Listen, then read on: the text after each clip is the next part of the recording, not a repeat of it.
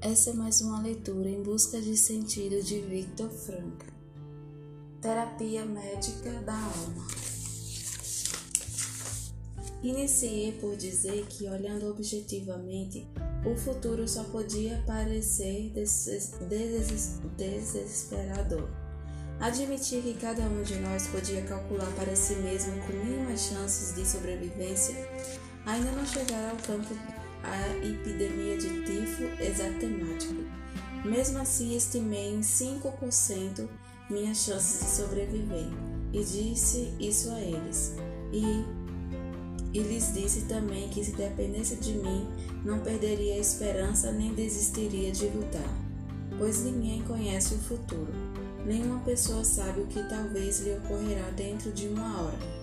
Não podíamos esperar novidades militares sensacionais para o dia seguinte, e ninguém melhor que nós, com longa experiência de campo de concentração, para sabê-lo. Mas muitas vezes surge de repente uma grande chance, no mínimo, para o indivíduo ser destacado para um reduzido transporte destinado a um comando especial com condições de trabalho excepcionalmente favoráveis, etc. Coisas que às vezes eram um anseio e a maior felicidade do recluso. Mas não falei somente do futuro e da penumbra em que este infelizmente estava envolto e nem fiquei apenas no presente com todo o seu sofrimento. Falei também do passado, com todas as suas alegrias, da luz que ele ainda lançava para dentro das trevas dos nossos dias.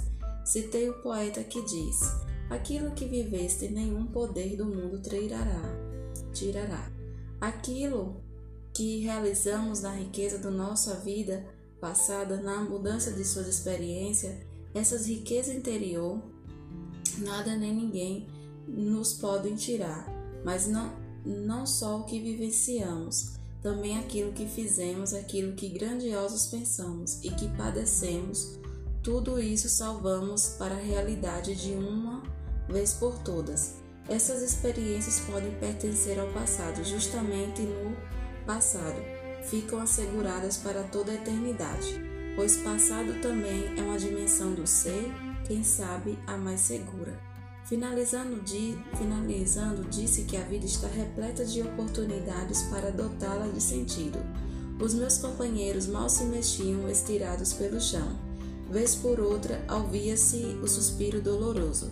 Dei a entender que a vida humana tem sentido sempre em todas as circunstâncias, e esse infinito significado da existência também abrange o sofrimento, morte e aflição Pedi àqueles sobre coi pobres coitados que há tempo me escutavam na escuridão total do barracão e que olhasse de frente para a situação que estávamos, por mais difícil que ela fosse, e não desesperasse, mas recobrasse o ânimo ciente de que, mesmo perdida a nossa luta, nossos esforços não perderiam seu sentido e dignidade.